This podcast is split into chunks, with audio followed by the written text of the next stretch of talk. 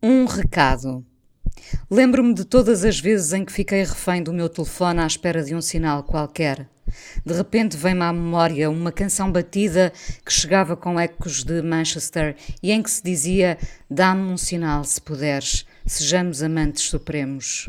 O amor deixa-nos agarrados ao telefone. Repito propositadamente a palavra telefone antes de dizer telemóvel. O telemóvel passou a ser a carta que nunca mais foi escrita, os rolos que ficaram por revelar, as memórias de vários anos perdidas num táxi sujo, um apagão súbito, meia vida engolida na sofreguidão do telemóvel.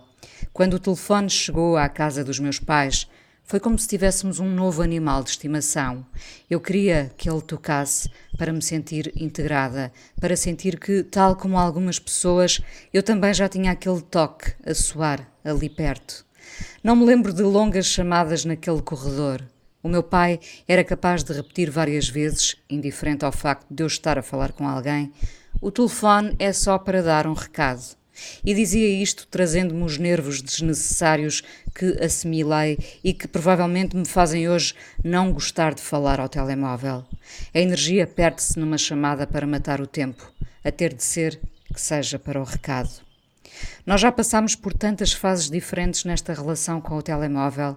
Quando foi novidade, até gostámos mais do objeto do que das pessoas com quem ele nos punha em contacto.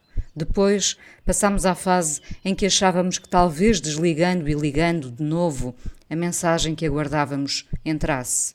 Mais tarde chegaram os dias da angústia e da consciência, sabendo que nunca mais havíamos de ter aquele número no nosso ecrã.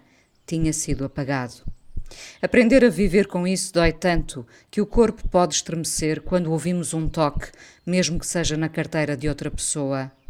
Lembro-me bem da tal noite em que deixei o telemóvel num táxi sujo. Acabou por ser um alívio. Vivemos à míngua de um sinal qualquer, como se o telemóvel validasse a nossa existência, o túnel que nos leva à luz, ainda a meio do caminho. Das imagens que tenho em loop na minha cabeça e que roubei ao cinema, está lá sempre o encontro de Ben e Sarah numa rua de Las Vegas a entrada de Linda na farmácia gritando a raiva de uma vida ao balcão. Hélio ao telefone, chorando o desgosto anunciado do seu primeiro amor com Oliver. Eu chorei com ele enquanto me lembrava das dores iguais que entram no abcedário da dor.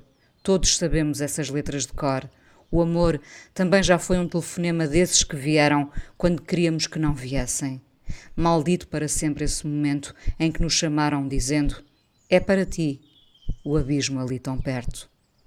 Neste presente tão incerto em que já ninguém nos passa o escutador, a angústia em forma de insônia instala-se à espera de sermos bafejados pela sorte do amado desaparecido. Aquele ou aquela que nunca mais disse nada depois de nos ter deixado, com o olhar pregado ao ecrã, relendo, para encontrar outros significados, as mensagens trocadas dias antes. Parecia tudo tão bem. Suspeito que já teremos ouvido ou dito esta frase várias vezes, enquanto os olhos cansados dão mais uma oportunidade, não ao amor, muito menos ao amor próprio, mas ao telemóvel. Somos cansativos. É o amor que se cansa de nós. Os telefones antes e os telemóveis depois contariam muitas versões diferentes das histórias de amor que pensámos ter vivido. No passado, queríamos preservar aquele tom de voz que nos disse mas quero ser teu amigo, achando que talvez ele estivesse a mentir a si próprio, porque nos convinha.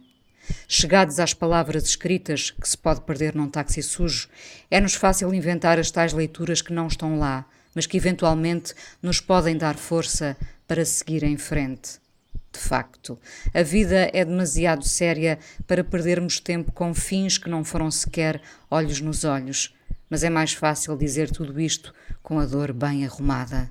O telefone é só para dar um recado.